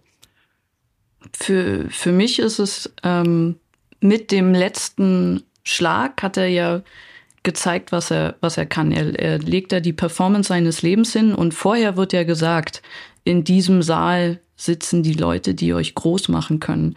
Insofern ist es für mich diese Emanzipation des Ganzen, ähm, ich brauche dich jetzt als Lehrer nicht mehr, weil jetzt habe ich das erreicht, wo ich, wo ich hin hm. will. Ich, ich brauche keinen Lehrer mehr in dem Sinne, dass ich jetzt noch im Schüler-Lehrersystem äh, sein muss, weil jetzt kann ich bei den Großen mitspielen. Also das war es für mich. Ja, das spüre ich auch. Und die Frage ist dann aber, ist das für Fletcher ganz genauso? Also geht Fletcher da auch raus mit, er hat sein Lebensziel erreicht, er hat den einen Großen rausgebracht, was er immer wollte, oder ist das ein Milestone, wo er jetzt eine Kerbe in sein Bett macht? Und sich den nächsten sucht. Also wird es ihn immer weiter verfolgen. Ist eine Frage, die mich auch immer weiter verfolgt, weil, weil ich nicht weiß, wie er da tickt. Weil eigentlich, so wie er es geschildert hat und, und so wie man ihn vorher erlebt hat, wie er da selber drüber spricht, müsste eigentlich jetzt sein Lebensziel erreicht sein. Und er kann sich jetzt zur Ruhe setzen und macht äh, fluffige Barmusik in irgendwelchen lauschigen äh, Eckbars und Eckkneipen. Ähm, aber ich habe da auch ein Gefühl von, das wird dem niemals reichen, das wird dem niemals genügen, bei dem ist das Glas niemals richtig voll. Der wird weitermachen, der wird auf irgendeine Art und Weise weiter fortpreschen. Basti, wie siehst du das? Ja, ein Indiz gibt's dazu ja, weil ähm, der ähm, sich selbst erhängte Trompeter, mhm. von dem er erzählt und die CD abspielt, scheint ja auch so jemand gewesen zu sein, der es eben halt geschafft hat. Und am Ende ist er aber eben halt zerbrochen. Mhm. Also sozusagen äh, der eine Teil von äh, Giselles ähm, ähm, ähm, Biografie, ähm, dass er selber mit Depressionen zu kämpfen hatte, nur dass er eben halt einen Film gemacht hat und diese Figur sich halt umgebracht mhm. hat. Und daran merkt man dann halt doch schon so wie, okay, der hat das schon ein paar Mal gemacht und häufig, hat sozusagen die Leute gefunden, aber die haben dann diese Ausbildung auch nicht verkraftet. Ähm, was ja dann auch für uns ja dann nochmal auch den Schluss auch nochmal nahelegen kann, dass es vielleicht nicht so die richtige Herangehensweise ist. Fred.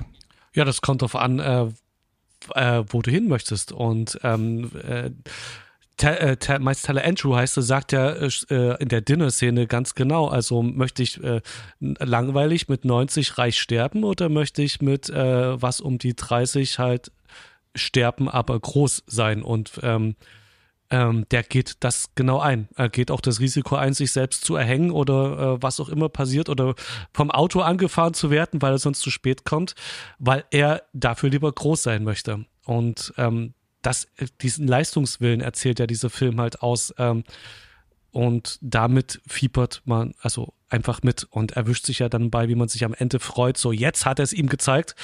Und dann halt dieses Lächeln von Fletcher am Schluss so, ja, aber das wollte ich auch. Ähm, ja, Udo. Ich glaube auch tatsächlich, dass es in vielen, ähm, sagen wir mal, Spitzen, egal in welchem Bereich, dass es da so läuft und dass auch aktiv diese Dinge ausgesucht werden. Also mit Spitzen meine ich die Spitzensportler, sei es Ballett, sei es, sei es was ganz anderes. Ähm, beim Fußball ist es garantiert auch so, aber auch äh, in musikalischen Bereichen, auch in äh, schauspielerischen Bereichen, auch im Schach, wenn man so will, glaube ich, dass, dass, äh, dass es da immer diese ikonischen äh, Lehrenden gibt, die halt auch so ein hartes äh, Regime fahren und wo men manche Menschen sich freiwillig dann in diese Abhängigkeit begeben. Und so ist es hier ja am Ende auch. Also ich glaube, das ist durchaus äh, ein System, was es oft gibt und was oft auch funktionieren kann, aber was es noch lange nicht zu einem guten System macht, zumindest nicht in meinen Augen. Also ich ganz persönlich ja. aus meiner ja. Vita kann nur sagen, das würde ich keinen, keinen verdammten Tag mitmachen. Ich wäre wahrscheinlich in der, in der allerersten Situation einfach aufgestanden und gegangen und hätte auch kein Wort mehr mit diesem Menschen gewechselt und hätte einfach was anderes getan. Aber ich ticke als Mensch auch nicht so, dass ich in einer Sache besonders gut werden will, sondern ich bin eher der Typ Allrounder, der alles Mögliche ausprobiert, der immer wieder eine neue fixe Idee hat und der hinterher rennt und das teilweise auch sehr extrem tut. Äh, aber dann kommt plötzlich die nächste und dann schwenkt mein Fokus um und ich mache wieder was anderes. Und ich kann mich da persönlich ganz schwer reinversetzen, wie das ist, ein Mensch zu sein, der den Fokus auf so einer Sache so krass drauf hat. Also, also wirklich ein klares Ziel im Leben hat und das verfolgt egal was links und rechts passiert, dem alles andere einfach vollkommen egal ist. Das, das ist ein Gefühl, wo ich nicht drankomme, aber wo ich unglaublich begeistert bin, dass der Film mir davon wahnsinnig viel vermitteln kann, mhm. dass ich das spürbar bekomme, obwohl ich völlig anders bin. Ja, Fred?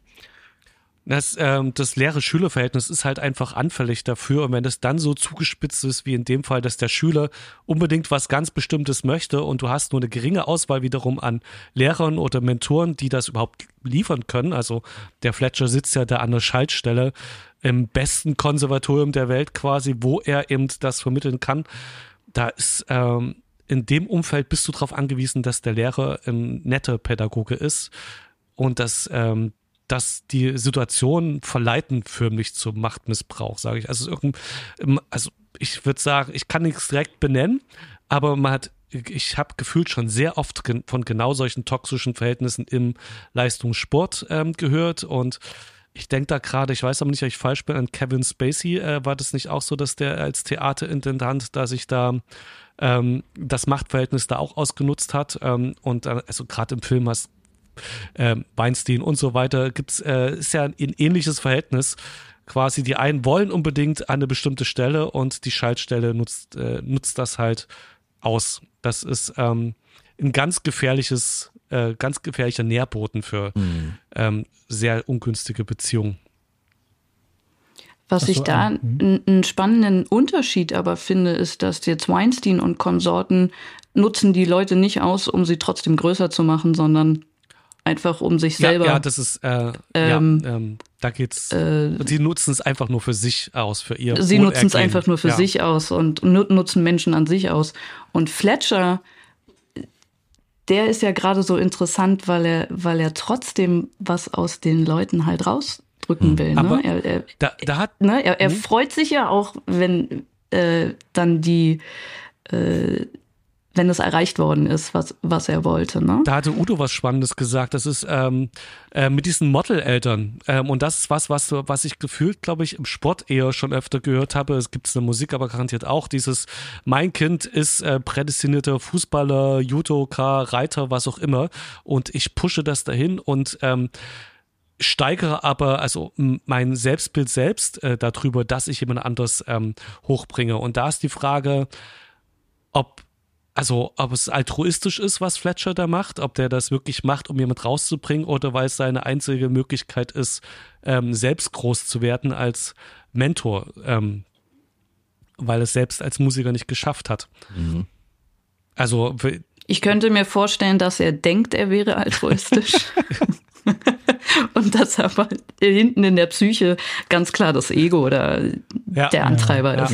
Er verfolgt schon einen, einen Zweck und ist sehr davon überzeugt, dass er da etwas Gutes tut, dass er etwas Gutes nicht nur für, für, den, äh, für den entsprechenden Musiker tut, sondern auch für die Menschheit tut, weil es den nächsten Großen da draußen eben braucht und weil es sonst diese Highlights nicht mehr gibt. Er spricht ja auch davon, dass, dass der Jazz nicht mehr der Jazz ist, wie er früher mal war.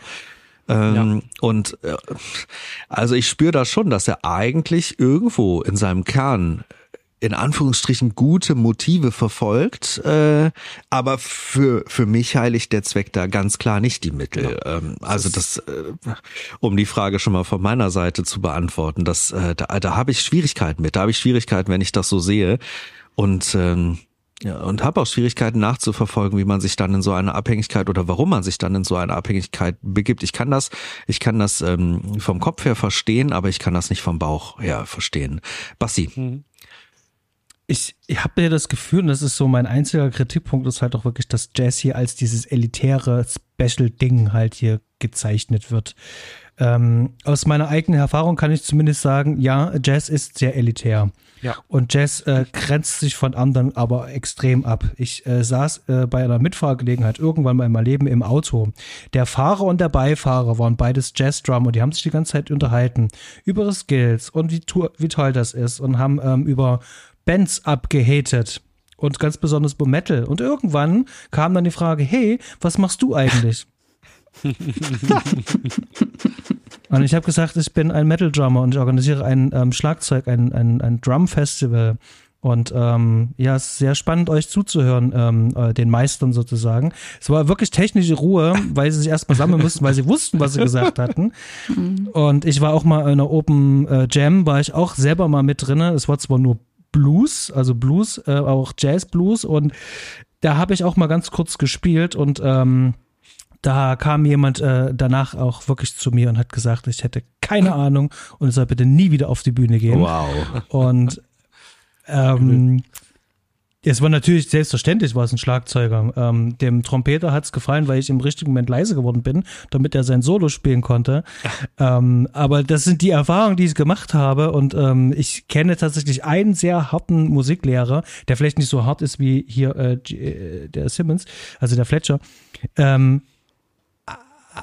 aber da, da, merkst du halt schon so, ähm, also entweder du hast es drauf äh, und das sagen die dir halt auch die ganze Zeit oder eben halt auch nicht und dann geh bitte auch. Also es ist schon sehr elitär und der Film treibt das hier ein bisschen sehr, sehr, sehr auf die Spitze.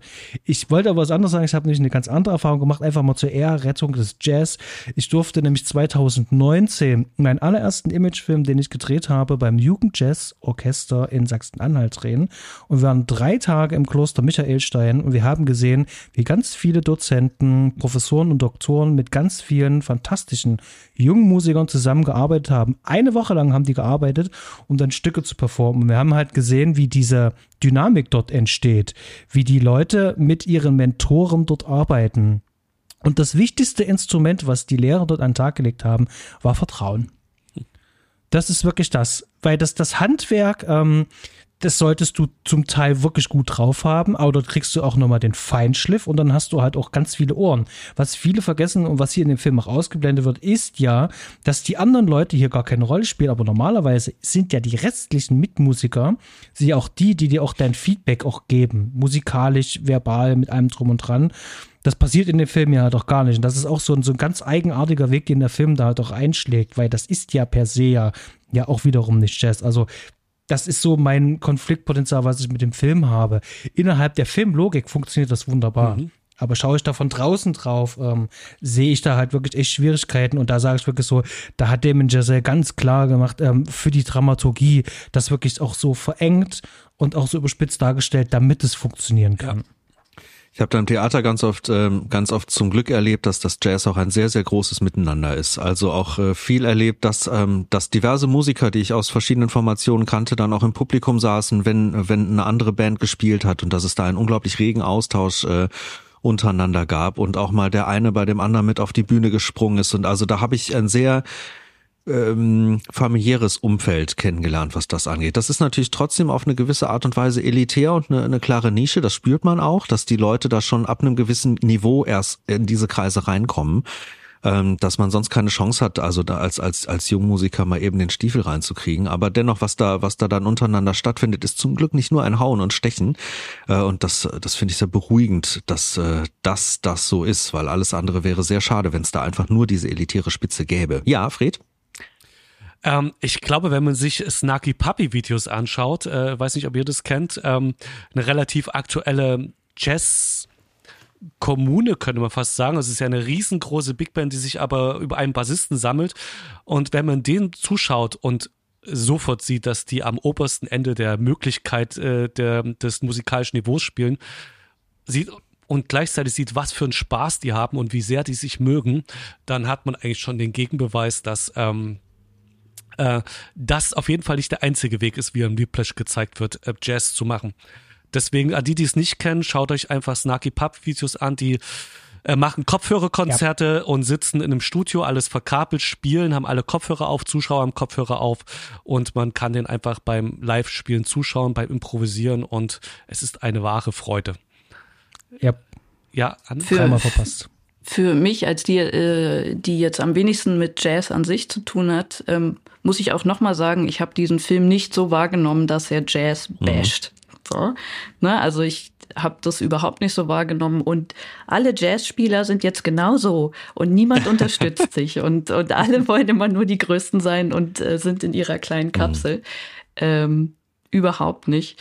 Und ähm, Impro für mich ist, äh, ist so ein bisschen das Jazz des Theaters vielleicht, mhm. weil wir ja halt improvisieren und äh, wir leben diese, genau dieses Leben auch, nämlich du musst deinem Gegenüber zuhören, du musst äh, auf ihn reagieren können und ähm, wir sagen immer, lass deinen Partner gut aussehen. Also mhm. wir beide bringen die Szene weiter. Also ganz, ganz viel Community ist da, ganz viel Spaß natürlich auch. Und äh, deswegen fühle ich mich natürlich dieser Art der, der Erschaffung einer Kunst äh, sehr viel mehr verbunden als jetzt irgendjemand, der da steht und mir sagt, was ich, was ich tun soll. Und wenn ich das nicht tue, dann schmeißt er einen Stuhl nach mir. Also da würde ich auch sagen, ja, okay. Tschüss. Hier vielleicht mal noch eine steile These. Wenn ich mich so sehr an so einen starken Mentor binde, der so hart ist und mich von ihm abhängig mache, dann muss ich am Ende auch ständig Noten lesen und kann nicht mehr frei sein. Ihr Lieben, ich äh, verabschiede mich und es, äh, ich verabschiede mich mit weinendem Herzen, weil es ist sehr schön hier in der Runde. Anne, es äh, war mir eine riesengroße Freude, dich hier podcast-technisch kennenzulernen. Ganz, ganz herzlichen Dank genau. dafür. Ebenso. Und ähm, ich hoffe, ihr, äh, ihr werdet das hier in einem äh, ordentlichen Tempo weiter durchpeitschen. weil sonst schmeiße ich mit Mikrofon. Nein. Ganz viel Spaß euch noch da draußen und ich werde noch ein äh, kleines Fazit hinterher schieben, einfach ähm, um da auch noch ein paar Worte abschließend zum ganzen Film zu verlieren. Aber an dieser Stelle, liebe Hörer, adios, äh, liebe Mitpodcaster und Innen, adios, äh, gehabt euch wohl. Bye bye, viel Spaß Alles hier. Klar. Ciao. Tschüss. Okidok. Möchte eigentlich jemand auf die steile These von mir dann nochmal ein? Ich kann, deine These war, wenn man sich zu sehr an seinen Mentor äh, kettet, ja. dann ist man ja ähm, nicht mehr frei, mhm. sondern man hat immer diesen Rückbezug so, ähm, was würde er machen? Was denkt er jetzt? Was ist, mhm. ist sozusagen sein da, Timing? Würde ich ein, einhaken wollen. Ja. Okay, dann hakt er mal ein. Äh, äh, ja, steile These. Ähm, was ich aber am Ende tatsächlich nicht sehe, weil wenn, wenn Andrew wieder zurück auf die Bühne kommt, ist er komplett äh, selbstbewusst und für mich frei von dem, vielleicht nicht von der, von der Meinung von, von Terence, aber von seiner, von seiner Obrigkeit, weil er sagt ja auch so, ja, sagt ja fuck you oder keine Ahnung, was er sagt. I cue ähm, you. Ja, genau, I will cue you. Und dann, äh, aber er, er, der Terence blitzt ihn ja auch so an und der dann Fletcher. siehst du nur, wie sein äh, Genau, Fletcher guckt, guckt Andrew an und sagt so, was, was zum Teufel tust du hier? Und Andrew ist komplett ähm, selbstbewusst und äh, sagt nur so ganz leise, also es sieht aus wie ein Fuck you, was er so mit seinem Mund mhm. macht, leise, du hörst es nicht. Mhm. So. Und ist voll in seinem Element. Und ich habe schon da dieses Gefühl, was ich auch vorhin ansprach, dass es da diese Emanzipation gibt. Ich bin jetzt frei von dir. Ich, ich zeigt dir trotzdem immer noch hier, schau mal, was ich kann. Aber also er ist in dem Moment nicht so abhängig wie davor, finde ich. Es ist natürlich auch, also da muss man sagen, ist ja auch eine Charakterfrage, wie, wie, mhm. wie stark ist dein eigener Charakter ausgeprägt und wie ist auch dein eigener Ehrgeiz.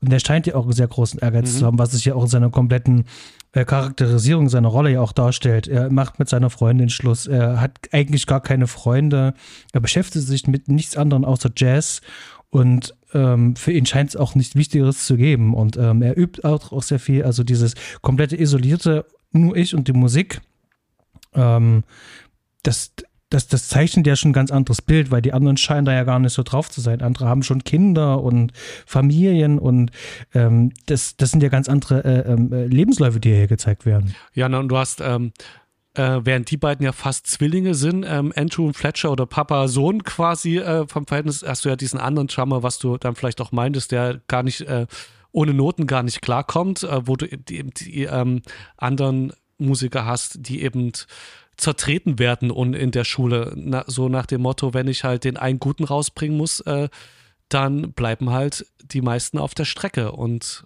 gehen dann halt als Rock- oder Metal-Schlagzeuger in, in, die großen Arenen und die ähm, guten Jazzmusiker, die dürfen dann halt in kleinen Clubs vor ausgewähltem Publikum zum Besten der Besten werden. Ich würde ganz gerne mal äh, zum ähm, Elefanten im Porzellanladen mhm. äh, einfach mal ähm, rüberspringen. Und zwar ähm, geht es mir hier um die, die, die beiden Darsteller und das Schauspiel als solches. Weil die müssen ja, ja nicht nur ähm, Schauspieler und den Text rüberbringen, sondern die müssen im besten Fall auch noch ihre Instrumente so spielen, dass wir das auch glauben, dass wir denen das abnehmen. Und da geht meine erste Frage wirklich gleich an dich, Anne. Du bist am Theater und du spielst auch. Und du weißt ja auch, was es bedeutet, sich in Rollen reinzuversetzen. Du machst zwar mehr Impro-Theater, aber ich denke, du wirst ja auch mal äh, richtig feste Stücke irgendwann mal gespielt haben. Habe ich ja. Genau. Und da weißt du ja auch, was es für eine Arbeit, sich erstmal da reinzudenken in diesen Charakter. Ähm, vielleicht eine Backstory anzulegen, dass du den eben halt auch durch verschiedene Filter auch spielen kannst. Ähm, und mich würden einfach mal deine ähm, Be Beobachtung interessieren. Wie hast du das Schauspiel von, von gerade den beiden Darstellern, wie hast du das ähm, ähm, beobachtet? Also wie war das für dich? Wie, wie hat es auf dich gewirkt? Was mir bei Andrew, also Miles Teller, ähm, aufgefallen ist, äh, ist, dass er ganz viel äh, transportiert durch seine Mimik, ähm, vor allem durch sein Lächeln. Er hat ganz viele unterschiedliche Arten in diesem Film zu lächeln. Ja. Du hast das stolze Lächeln, du hast das, äh, also auf sich selber stolz sein, ne? du hast dieses, ich bin jetzt hier der Bessere, ne? also so ein überhebliches Lächeln. Du hast ein Lächeln, wo es ihn freut, dass er von Fletcher überhaupt äh, angesprochen wird, ne?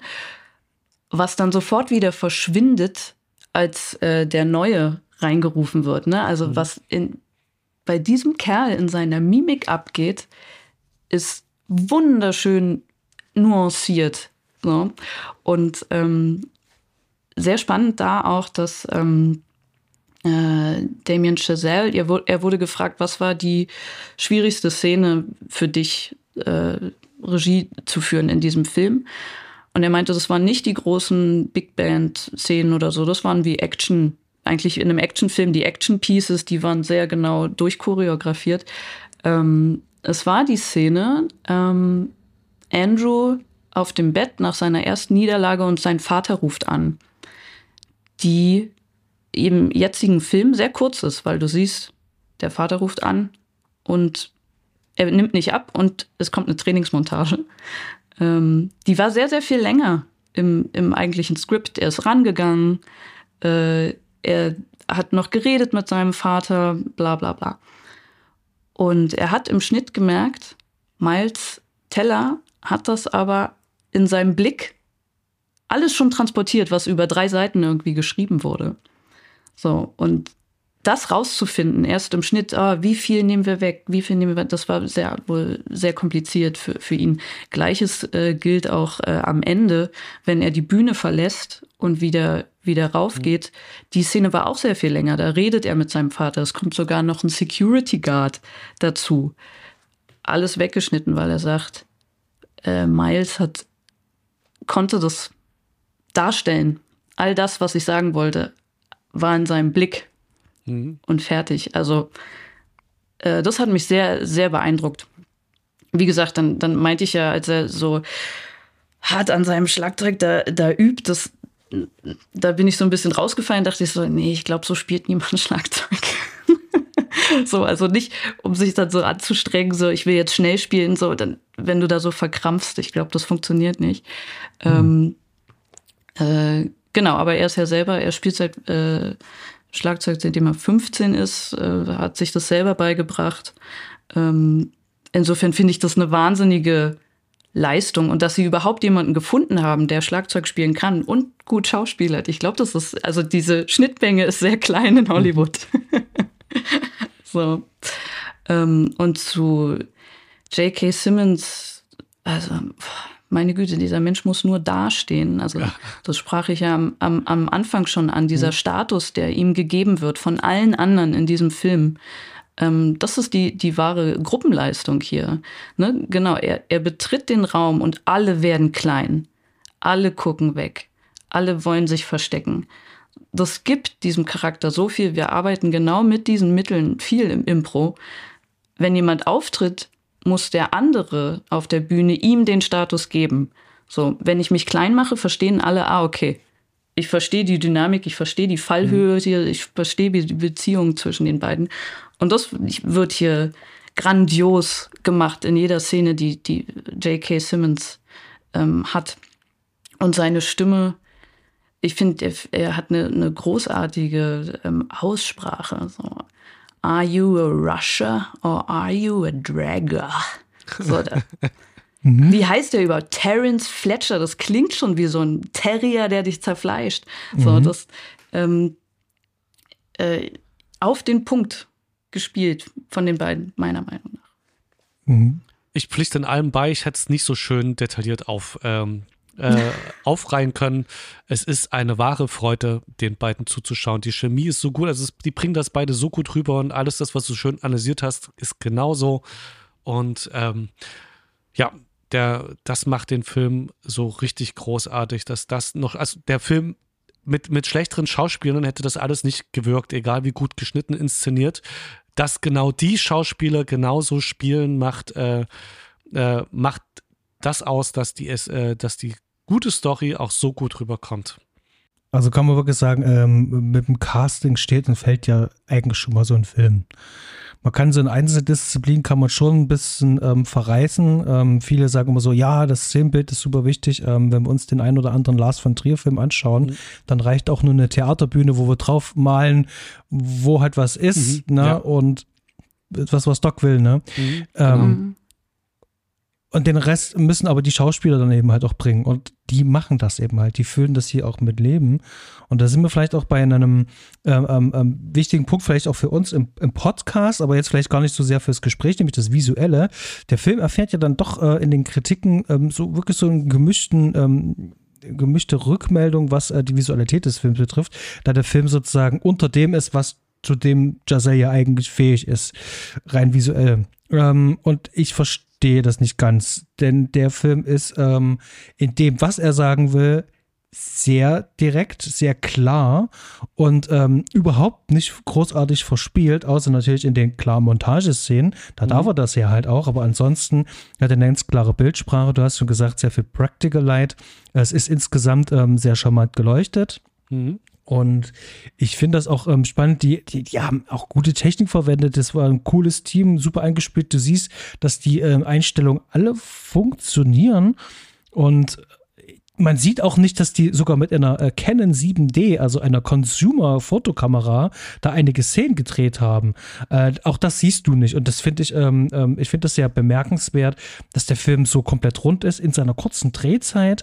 Ähm, das sagt mir eigentlich nur, das Skript ist super und äh, alles wurde darum aufgebaut. Und äh, wie, wie habt ihr es wahrgenommen mit der Visualität des Films?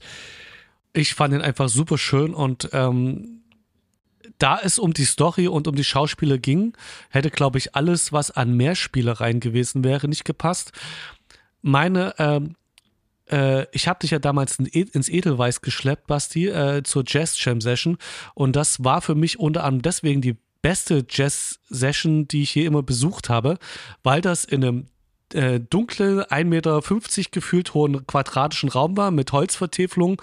Da drin wurde geraucht und es gab eigentlich keine Möglichkeit weiter als 10 Meter von den Musikern weg zu sein, dadurch, dass er so quadratisch ist.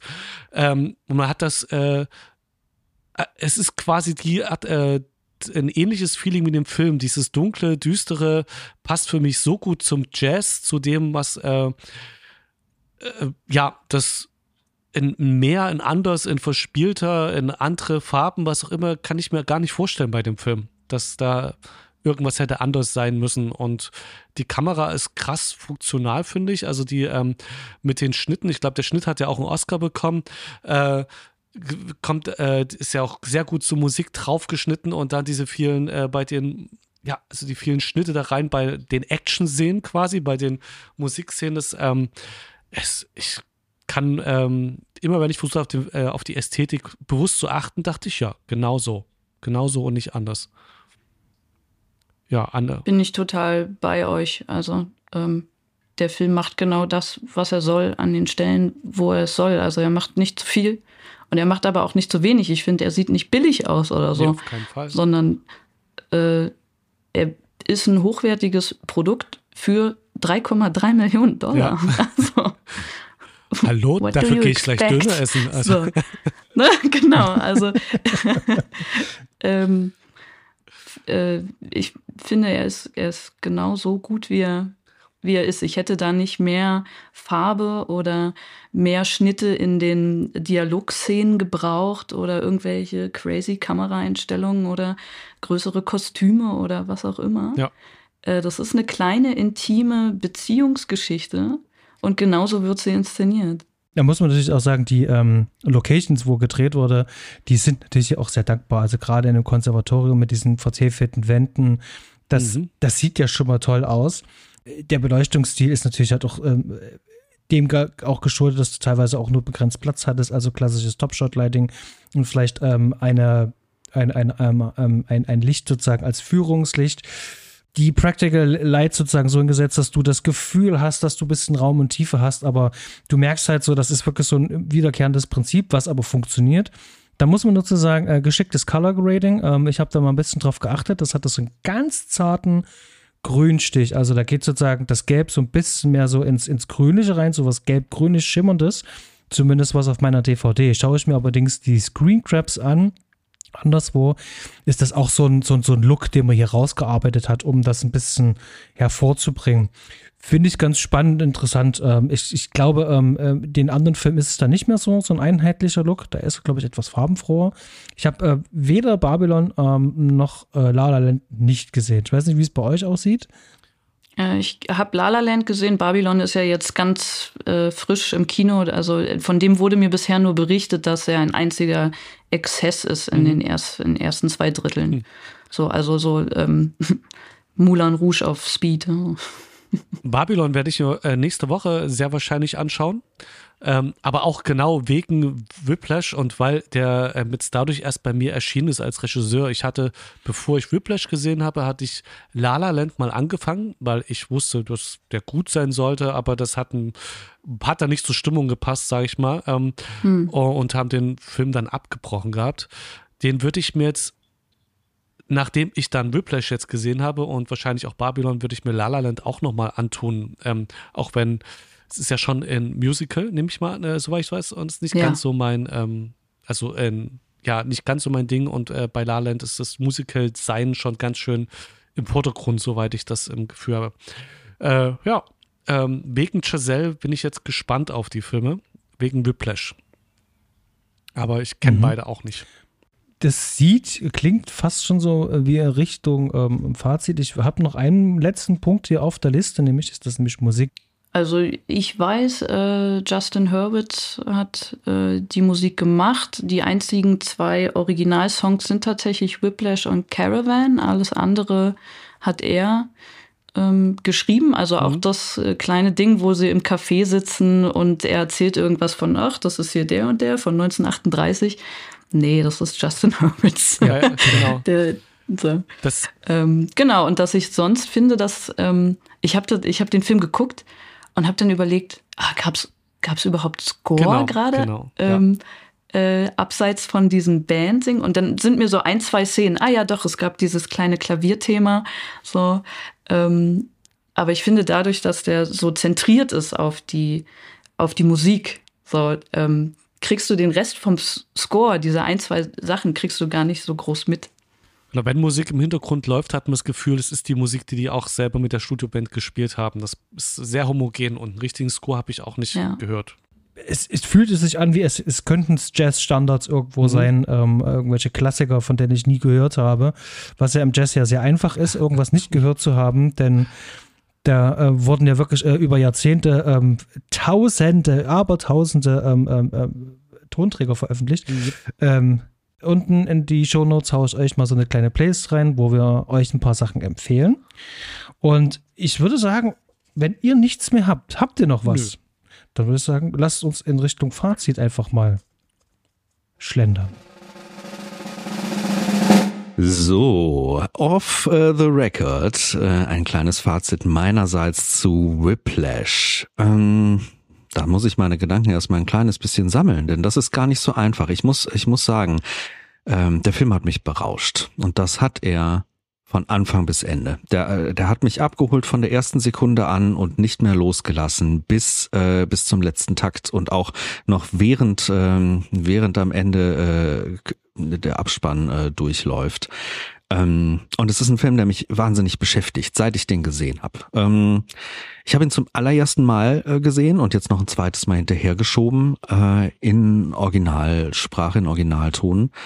Ähm, und bin wirklich begeistert, denn der hat so viel da drin. Und vor allem schafft er das, was gar nicht so viele Filme schaffen, denn er schafft es, mein Gefühl anzusprechen. Der schafft es, äh, der schafft es, dass ich da wirklich mitgenommen werde und auch an Gefühle drankomme, ähm, die sonst ein bisschen außerhalb meiner Zone liegen und außerhalb von, von meinem Charakter liegen. Ich kriege da etwas äh, fühlbar gemacht und spürbar gemacht, ähm, was ich sonst in meinem Leben so nicht drin habe. Und das rechne ich dem Film sehr hoch an. Ich finde, der fühlt sich, fühlt sich wahnsinnig äh, real an, um das mal so blöd zu sagen. Ja, authentisch ist hier wahrscheinlich, das bessere Wort. Da haben wir ja äh, auch ein paar Worte zu verloren.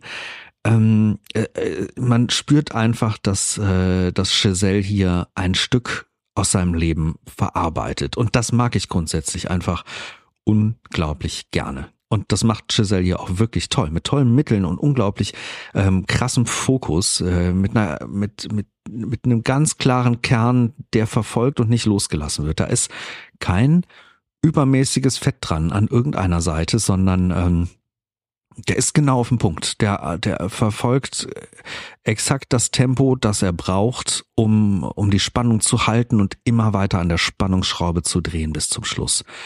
Und äh, ja, das, das hat er bei mir geschafft. Das hat super funktioniert und das ist auch ein Film, über den ich noch eine sehr lange Weile nachdenke und der äh, sich auf jeden Fall einen Platz in meinem Herzen erspielt hat. Ähm, die Leistung der Hauptdarsteller ist ganz großes, äh, ganz großes darstellerisches Kino. Ähm, während hingegen regieseitig und äh, was auch was auch so die äh, Kamera und äh, und und Ton und etc. angeht, Schnitt äh, und so weiter. Das ist auf ganz hohem Niveau, handwerklich ganz hohes Niveau. Da würde ich jetzt nicht mal behaupten, dass der Film komplett outstanding, aber auch da ist wieder alles so eingesetzt, ähm, dass die Kernaussage ankommt, dass, äh, dass der Kern transportiert wird. Und das finde ich hier, finde ich hier super umgesetzt von Anfang bis Ende. Und es ist ganz unfassbar, in welch kurzer Zeit sie geschafft haben, das hier auf die Beine zu stellen. Also Hut ab an, äh, an alle Beteiligten dieses Filmes und ähm, ich bin Fan, ich bin begeistert und äh, ich, ich finde Whiplash einfach großartig.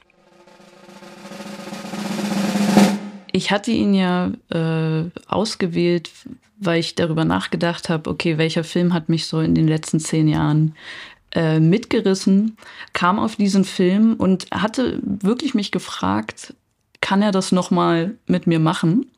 Ähm, ich hatte ihn tatsächlich noch relativ gut im Kopf und habe tatsächlich so gewartet auf diese, auf diese Auto-Unfallszene. Ähm, und habe auch wieder gemerkt, ich bin diesmal nicht aufgesprungen von der Couch, aber ich hatte trotzdem meine Fäuste geballt und dachte so, Alter. äh, hatte also trotzdem diesen, diesen Druck und diese Spannung, konnte er wieder in mir aufbauen. Und dieses Mitfiebern und dieser, dieser Triumphmoment am Ende, der dann abgeschwächt wird durch diese ganze große Frage, aber kann ich mich überhaupt freuen, mhm. hat er alles wieder in mir hervorgerufen. Ich glaube, beim ersten Mal flasht der Film noch mal mehr, also dass du einfach da sitzt und komplett erdrückt bist von dem, was gerade passiert ist, aber auch äh, im, in der zweiten Sichtung funktioniert er unglaublich gut. Ich möchte noch mal darauf eingehen, dass ich auch diesen, diesen Titel unglaublich gut gewählt finde. Mhm. Also es ist nicht nur Whiplash als dieser Jazz-Standard, sondern Whiplash heißt gleichzeitig Peitschenhieb mhm. und Schleudertrauma. Mhm. Also ich finde, es gibt auch keinen besseren Titel. Autounfall ist alles drin aus dem Film, genau.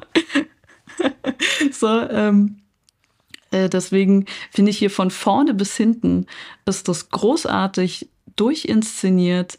Ähm, es hat genauso viel Fleisch, wie es haben muss. Es ist nirgendwo ein Stück zu viel. Ähm, und für mich äh, persönlich tatsächlich ein, ein 10 von 10 Film. Kann ich sehr nachvollziehen, sehr nachvollziehen. Fred. Mich hat der Film beim ersten Mal schauen auch komplett zur Seite gedrückt, äh, weggedrückt, erdrückt, äh, erschlagen und ich ähm, mochte den gleich sehr und hatte sofort eine Liste von Leuten im Kopf, denen ich äh, diesen Film gern zeigen möchte. Ähm, hat leider bis jetzt nicht geklappt. Ähm, hätte ich jetzt auch gern für den Podcast zur Vorbereitung gemacht. Ich habe den jetzt dafür zum zweiten, also ist erst auch erst ein halbes Jahr her, dass ich den Film entdeckt habe.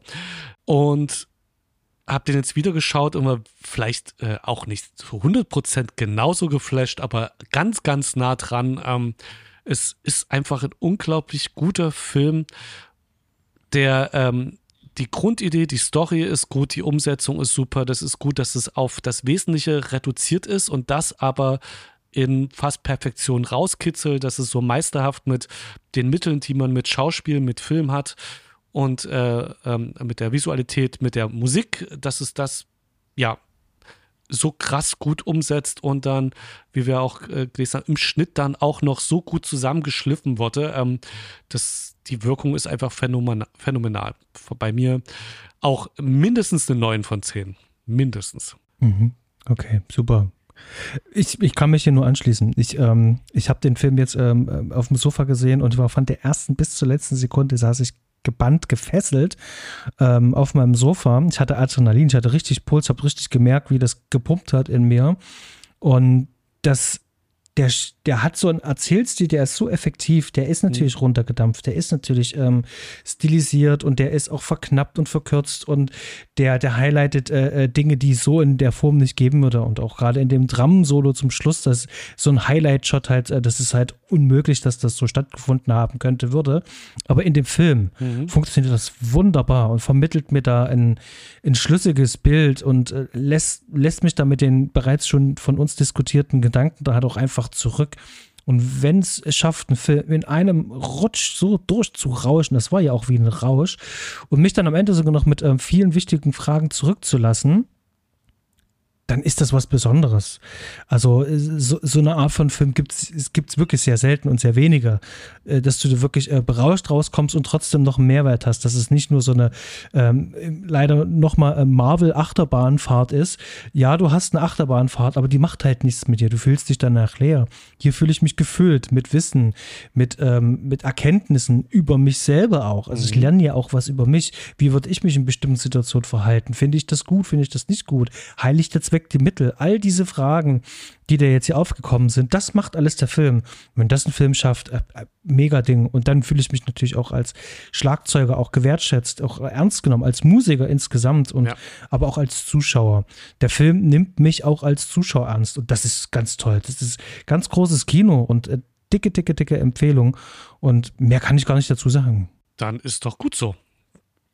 Sehr schön. Reicht. Machen wir es wieder Film und machen an der richtigen Stelle einen Cut. Wir lächeln uns nochmal Wissen zu. Genau. Ja. Genau. Ähm, wer den Film sehen will, den Film kriegt ihr gerade derzeit wirklich überall hinterhergeworfen, als ähm, äh, DVD äh, gebraucht äh, für äh, Centbeträge, ähm, als Blu-ray äh, bei großen Streaming-Anbietern. Überall ist dieser Film verfügbar. Nicht zuletzt, weil eben halt Damien Giselle gerade im Kino wieder ist mit Babylon und genau. Von mir gibt es tatsächlich gar nichts mehr weiter zu sagen, außer Vielen, vielen, vielen lieben Dank, Anna, dass ja. du uns diesen wunderbaren Film mitgebracht hast. Viel, vielen Dank, dass ich äh, hier sein durfte und äh, ich freue mich, dass ihr euch auch so freut und äh, hoffe, wir können diese Freude auch weitergeben an die lieben Hörer und Hörerinnen da draußen mhm. und dass ihr alle fleißig Whiplash guckt und immer schön auf euer Timing achtet. Genau. Exakt das. Super. Hier vielleicht noch ganz kurz Werbung. Äh, check bitte noch den Podcast ähm, Bullets und Fists, yep. wo die Anne zweiwöchentlich ähm, zu Gast ist. Und ja, ich bin gespannt, was da ähm, demnächst für äh, Action-Bretter auf uns warten. Ich warte auf den Tag, bis dann irgendwann noch The Rock kommt. Irgendwann muss das ja wird auf jeden Fall auch noch passieren, ja. Ich spart dann auf den Tag. Genau. Und ansonsten äh, danke ich euch für das tolle Gespräch und wünsche euch jetzt allen noch einen schönen Sonntag und ihr da draußen, ihr wisst, was zu tun ist. Lasst uns ein bisschen Liebe da Wir freuen uns auf die nächste Folge und wenn ihr wieder mit dabei seid. Und bis dahin, habt eine schöne Zeit. Ahoi. Ahoi.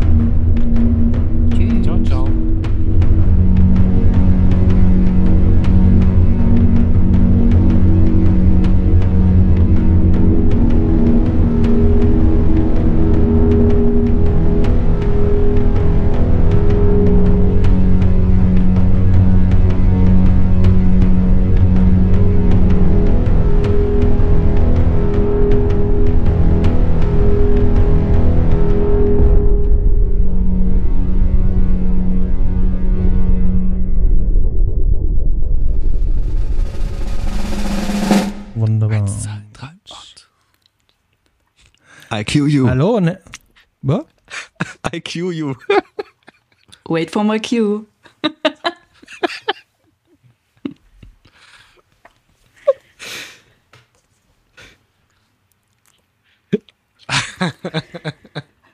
Not quite my tempo. Ich muss mir um die Outtexte heute gar keine Gedanken machen.